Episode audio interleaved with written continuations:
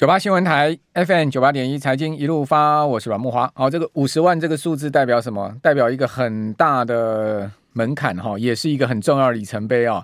呃，我们九八新闻台 YouTube 频道订阅已经快破五十万了啊，请大家多多支持，再冲一波。好，到现在目前应该是四十九万五千多人吧。好，记得按赞、分享、打开小铃铛，感谢大家。好，这个突破五十万，呃，即将在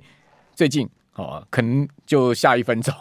一下五千个人涌进去，突破五十万。哦，那另外我们财经一路发我们的节目啊，这 Podcast 啊，跟呃我们在 YT 上面的相关内容，好、哦，那这个重放在 YT 上，也大家多多支持哈、这个 Podcast 你只要上去呃搜寻财经一路发，好、哦，就可以搜寻到我们的节目了。也请大家，当然就是帮我们多分享了哈、那至于要不要按赞或者是开启小铃铛，各位。请自便。好，好，那今天晚上哈没有太多的重要经济数据要公布，但是呢，呃，明天晚上哦就很重要了，就小呃这个非农业就业数据要公布。那像我看到的非农业就业数据呢，预期是十八万七千人了哈，不知道是不是这个数据哦？那是预期是这样子哈，这个十八万七千人。那小非农啊表现的相当不理想哈，这个远低于预期的十三万人，也较前。个月修正下来的十万六千人下滑到十万三千人。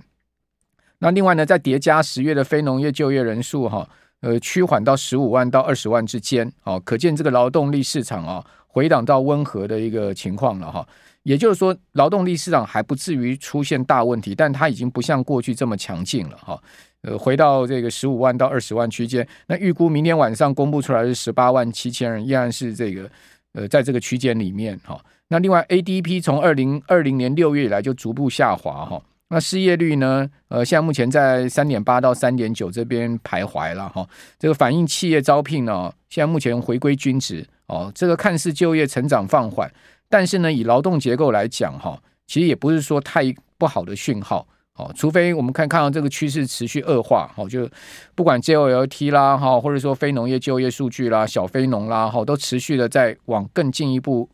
不好的方向发展，哈，你才讲说啊，这个失业率呢是会大幅的明显哦，超出四趴哦，甚至在明显的上升，哦，以现在目前看起来状况是还好，好，不过明年的状况就很难讲了，哈，因为毕竟，呃，现在目前这个高利率，哈，对全世界。不管欧洲、美国的经济啊，已经形成了很明显的压力哈，包括在呃台湾的情况也是一样哈。尽管我们现在的重贴现率还不到两趴哦，跟欧洲的四趴、美国的五趴率比起来啊，那真的是低很多啊。但是昨天节目有讲哈，这个铝合金大厂停薪啊，已经出现了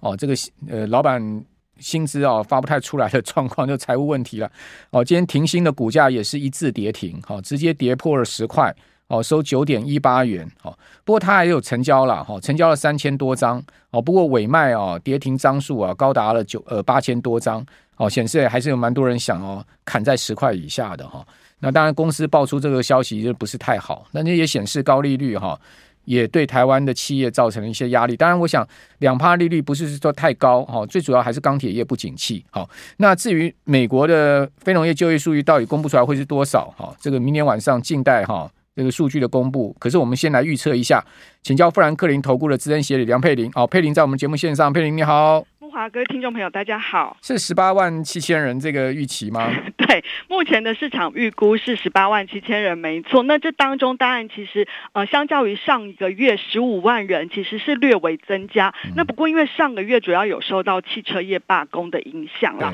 对这个月的温和增长，我觉得大致上只要是不脱离这个水准太多，就比方说不会突然又暴增到二十万人以上。如果是维持这样的一个状况，然后大概就是在十五到二十万人。之间，我觉得算是市场预期的一个状况。那因为对比刚刚慕华大哥有提到的，其实以呃民间的 ADP 机构，其实也是十三万人，其实这部分也是放缓到了，就是整体的一个状况也比预期呃十点三。十三万人，那其实这部分状况也是比，就是显示整个就业市场都有是在降温的。那我觉得其实以目前的状况，就是属于经济有在放缓，然后呃，但是又没有出现太大的问题，尤其是就业市场的部分，然后通膨也是持续稳定在下行，不论是美国或欧洲，甚至像台湾的部分也是跌破了三个 percent 嘛。对这部分，其实对于整个金融市场或者是联准会还有央行来看，我觉得是乐见的环境。那这也是说明了为什么整个股市债市从十一月份以来到十二月初都还是维持很强劲的涨势。那当然，最近这三天是谈普百指数出现了连三天的一个回档。那刚其实有投资人说，哎，是不是美股最近怎么跌跌不休，也拖累了像台股？其实也没有到这跌跌不休啦，就是最近我觉得还是处在一个比较偏涨多拉回的状态。另外一个，因为其实我们看到这一波整个股市上涨背后很大因素还是在于债券殖利率急速的下滑。以十年期公债殖利率来看，目前已经来到了四点一个 percent 附近，最高十月十九号是将近五个 percent，所以其实这一个多就是一个多月以来，其实跌了将近快八十九个基本点。其实是现在如果就这个 f e f u n Watch 的预估，也认为明年三月份联总会就会开始降息，然后全年有可能降息到五码。其实对比我们之前也跟大家提到过，我们觉得这样子的预期都是有点偏向乐观。所以其实现阶段我觉得可能这一两天就是在呃就业市场的数据只要没有大致超出市场的预期太多，多然后大部分可能市场就会去等待下个礼拜二跟三，然后礼拜四出来的一个联准会会议的一个结果。那因为这一次虽然联准会是不会采取任何的动作，目前预估是不会采取任何的动作，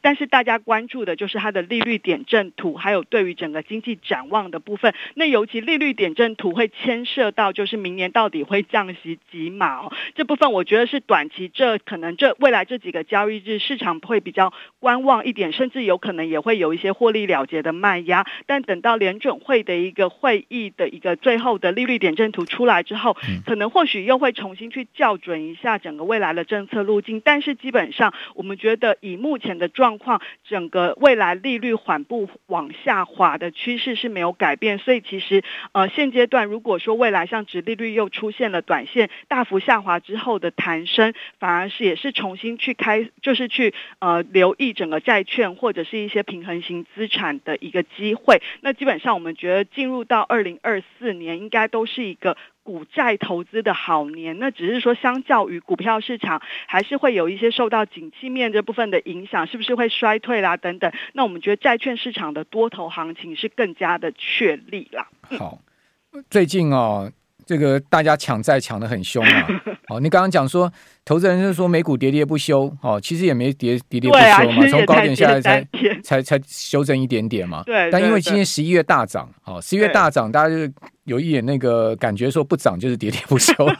好，那另外呢，债券真的抢到爆了哈、哦，所以我真的觉得投资人往往就是这样子啊、哦。之前。其实跟大家讲说，这个美债哈，你就持有不用担心。很多人就抱怨说，你看吧，说这个美债要可以买，就害我套了，他怎样怎样。现在不都已经，如果加利息，不都已经回来了吗？哦，甚至开始要赚钱了吗？哦，所以投资人都是这样子，就是说，哎呀，我常常觉得这个千金难买早知道。最近抢债抢多凶，你知道？我举一档 ETF 为例，这个零零呃九二七 B，好，就这个礼拜一挂牌的这档 ETF。三天一百五十亿，对啊，三天募集一百五十亿嘛，当然这这个新闻都有出来嘛。对对对。然后呢，他第一天哦，第一天就额满了。第一天额满之后呢，大家还是继续追这样 ETF。我真的不知道为什么你们不去看一下那个呃这档 ETF 的净值跟市价之间的差距。到今天溢价六趴，还有人在追，我真的觉得头壳坏掉了。为什么？因为群益第一天就满了嘛，他第一天满了，他没有办法放额度，所以呢买的人一大堆，然后。有些人惜售不卖，不卖的话呢，这个没有额度的状况下，它就会溢价嘛。这个很简单道理，你去买一档债券 ETF，溢价六趴，你还在去追，那不代表什么？你一年的利息都全部送给他了吗？真的是你，所以你看他今天为什么收成这个样子，一个大上影线就很简单嘛。就是，所以我真的觉得很多投资人真的不去搞清楚到底这些。我们节目一再讲，你买债券 ETF，或者是买任何 ETF，你要去看一下投信官网上面的折溢价的情况。对，其实这因为它会跟原本的那个资产价值，就是所谓的净值，还有在市场交易的价格，会因为供需的问题而出现落差。对，这其实也是像证交所或者是主管机关有一再提醒投资人的啦。对，那我觉得也是回到说，比方说像刚刚提到这一波整个债券值利率下滑的速度这么快，当然我觉得现阶段如果你都还没有来得及去进场债券的，我觉得也是可以再等一下啦，嗯、就是不用说，或者你可以分批嘛。对对对，因为我们也不觉得说联准会明年真的会有像现在市场预期的有五码的降息空间。好，好，这个等一下我们来谈哦。今天就有很多人问我要不要买债，我真的觉得哈，那个那个呃擦鞋童理论又来了。我们再赶快休息一下，等下回到节目现场。九八新闻台 FM 九八点一财经一路发，我是阮木华。哦，对不起，我更正一下，我刚刚讲代号说错了，这群益 ESG 头等在二十年以上的这一档哈是零零九三七 B 哦，它是在啊。呃，前天挂牌的，前天它挂牌当然是十五块 IPO 嘛。那挂牌呢，当天呢、它就大涨。好，那昨天再大涨，今天呢、盘中一度哈，从十五块钱的 IPO 冲到了十六块半呐，涨了一块半呐，这十五块的一块半，几乎要涨十趴了。债券呢，三天涨十趴，你这边还去追，而且它到今天溢价是六趴，夸张吧？溢价六趴，好，ETF 跟它的净值今天。盘中最高十六块半的时候，溢价到六趴，六趴你去追，大家都知道美债 ETF 它给你的应计利息，现在目前虽然说债券跌很多，但利息都四趴五趴，你你溢价六趴，你不是自己自己先先送送了这一个一年的利息给这个卖卖卖 ETF 给你的人吗？哦，IPO 去买的人十五块，今天如果卖在最高点十六块半，他已经赚了一块半，一块半的十五块，各位可以去算算看，他已经是。十趴嘞，他已经 IPO 到今天十 percent 了，债券呢不是股票啊，哦，大家知道 债券 ETF 跟股票 ETF 是不一样的哦，这真的是我真的觉得。买买买这个 ETF 哈，不管股票型 ETF、债券 ETF，请大家一定要去这个投信官网查询当下的净值跟它的市价之间的折溢价关系。当然折价你就安心买嘛。那溢价的话太高了，高到一趴以上我都觉得你都不要追了，更何况高到六趴的溢价。我今天讲实在也碰到群益投信的人，他们自己也觉得不可思议啊。哦，到溢价六趴。那这个溢价六趴很简单，为什么原因？大家现在一股脑热的去追这个债券 ETF，那第一天他们就爆掉了嘛，第一天就没有额度可以再释放出来，赶快去跟这个金管会申请新的额度，但还没下来啊。那没下来的情况之下呢，这个有有这档 ETF 的人就不卖，不卖的话惜售，那想追的人呢拼命追，也不管折溢价一直去追，不管溢价那么高一直追，当然把它追到这个不合理的价格啊。哦，那你如果今天有去追这个零零九三七 B 的人，那你自己要可能要思考一下，你的你这样的投资是对的吗？好，那回到了刚刚呃佩林这边哦，继续请教富兰克林投顾的资深协理杨佩林，佩林这个这个其实投资人心态真的是需要做一些调整的哈。对，因为其实的确我也赞同慕华哥说的，因为其实这个溢价的幅度真的会去，就是其实这就套用在我们过去长期观察，为什么有些投资人常常会说，哎，为什么我投资什么就是会好像别人都可以赚钱，为什么我就是 没有办法赚钱？其实很大的原因真的就是在于可能一窝蜂，然后常常就是这样子会成为有点追高杀低啦。那当然，如果以我觉得这也是真的在投资上，我们真的还是建议就是要采取比较多元分散，然后就是不要去真的人多的地方尽量不要那么挤。那我觉得至少就是要采取多元分散的策略。嗯、好，那至于说债券 ETF，我是觉得是可以买，好，或者说债券基金是可以买，嗯、但是不是现在。你看到殖利率从十月高点五趴跌到了今天，呃，美美国美国最新的这个殖利率已经跌到了四点一了嘛？对对，跌跌了快一个百分点。你在这边去追高债券，我觉得你还应该就就我来讲，我这 这两天都在卖，卖 卖给卖一点给那个想买的人，等弹上去，你再你殖利率反弹上去再买嘛。对，所以真的是要买低不买高啦，买黑不买红。那当然，其实我觉得股市也是类似的状况。就像其实这几天，就是我们看到在殖利率下滑的过程当中，其实本来还是科技股一枝独秀。但是十二月份以来，其实你可以看到有一些就是七大科技股，就是新闻有传出来说，可能大股东或者是高阶主管可能都开始出脱股票。那这部分当然也会有一些资金，就年底到了会获利了结。那反而这些科技股秀涨多。休息的状态之下，有一些其他本来跌深的，像公用事业类股啦，或者是一些民生消费类股，就适时的接棒。所以我觉得，其实如果就台呃美股的盘面上来看，我们也会认为这是一个比较良性的健呃类健康的类股轮动的一个状况。那当然，其实反而你可以趁这一波像科技股有震荡拉回，你先前如果有一些股票没有或基金，你觉得诶价位太高没有买的话，反而这时候有震荡拉回，甚至像台股可能有一些 AI 的材，就是一个重新去思考，明年展望还不错，但是短线上股价有震荡拉回，就反而是一个进场的机会点。好，那至于说。这个联准会，呃，你你刚刚有讲说你们不预期会降息到五码，明年，啦，对啊，对对对，那那你们预期是怎么样呢？基本上第一个。呃，目前我们是预估可能要到明年的下半年。那当然，这当中还是要取决于接下来的经济数据而定。那因为比方说，我们看到下礼拜，其实在联准会开会之前，礼拜二就会公布十一月份的 CPI 嘛。那 CPI 如果就我们就年增率来看的话，大概年增率整体来看是从三点二降到三点一，然后。核心的 CPI 还是持平在四个 percent。那如果说核心的 CPI 其实主要还是在于房地产市场这部分，当然我们觉得会逐渐的降温，然后就业市场也会降温，会逐渐反映在通膨数据，但是它都需要时间。所以如果比方说 CPI 它还是都维持在可能四个 percent 或三点五个 percent 的高档水准的话，可能这部分当然会让联准会相对的还是会不会那么快的去松口说未来的货币政策要做转向等等。所以基本上我们。目前是预估，呃，可能明年的至少在第一季或到上半年，其实联准会应该还是维持在一个目前高利率的水准。